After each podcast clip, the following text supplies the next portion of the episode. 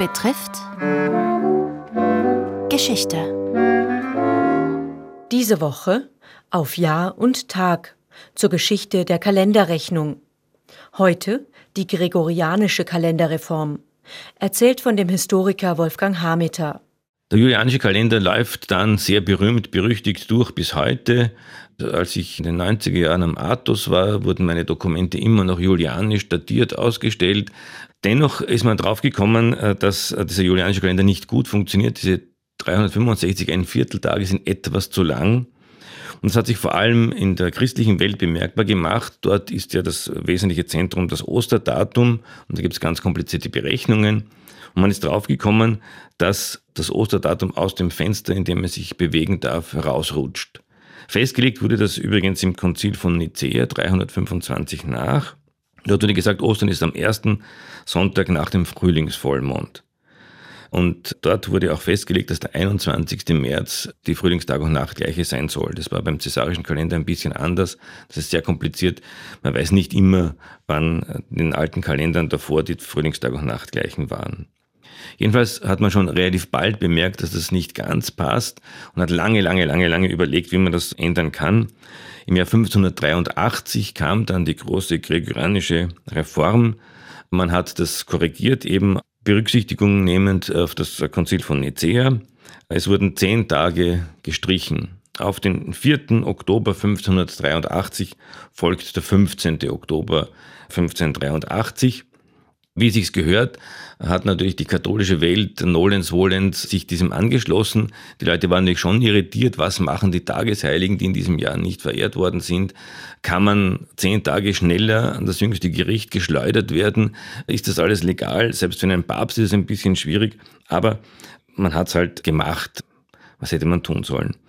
Die protestantische Welt hat sich natürlich nicht gleich angeschlossen und viele andere Elemente auch nicht. Deswegen gab es dann sehr originell in dieser Zeit im 16. Jahrhundert, im späten 16. und frühen 17. Jahrhundert ganz unterschiedliche Kalender, die parallel gelaufen sind, vor allem in Deutschland natürlich oder in den deutschen Landen. Einige haben Weihnachten gefeiert, die anderen sind arbeiten gegangen, weil das ja zehn Tage Differenz äh, immer wieder ganz unterschiedlich war. Die Sonntage haben nicht immer gestimmt. Und ein schönes Beispiel, das auch zeigt äh, wiederum, dass sich das auch auf Geburtstage auswirkt, ist der Geburtstag von George Washington. Wenn Sie heute bei Wikipedia nachschauen, werden Sie immer erfahren, dass er am 22. Februar geboren ist, was nicht stimmt. George Washington wäre am 22. Februar gregorianisch geboren. Tatsächlich war aber im Jahr 1732 in seinem Geburtsjahr noch der julianische Kalender in Kraft in den Vereinigten Staaten. Deswegen ist er am 11.02. Äh, geboren und er hat genauso das Problem gehabt mit der Kalenderreform. 1752 wurde in Amerika der gregorianische Kalender eingeführt.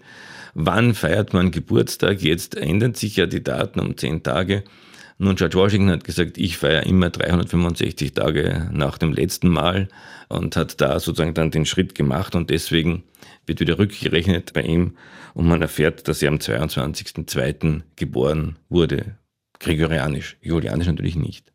Mit der gregorianischen Reform werden auch neue Schaltregeln eingeführt, die den wenigsten Leuten bewusst sind. Jeder weiß immer nur, dass jedes vierte Jahr Schaltjahr ist. Aber weil das eben falsch ist, äh, wurde eben nicht nur zehn Tage übersprungen, sondern auch eine zusätzliche Regel eingeführt. Alle 100 Jahre ist kein Schaltjahr, mit Ausnahme der durch 400 teilbaren. Also 1583 ist der Kalender eingeführt worden, 1600 war ein Schaltjahr, 1700 nicht, 1800 nicht, 1900 nicht, aber 2000 war ein Schaltjahr. Und ich sage immer, ich hoffe, Sie haben das gebührend gefeiert, weil das eine 400-Jahres-Klausel und keiner von uns wird 2400 erleben, um das wieder feiern zu können. Also beim nächsten Schaltjahr, vielleicht 2020, feiern Sie extra, dass Sie einmal eine 400er-Jahresregel erlebt haben. Sie hörten den dritten Teil einer Reihe zur Geschichte des Kalenders. Mit Wolfgang Hameter vom Institut für Alte Geschichte und Altertumskunde, Papyrologie und Epigraphik an der Universität Wien. Gestaltung Hanna Ronsheimer. Redaktion Robert Weichinger. Morgen Jahreszählungen und die Jahrhundertproblematik.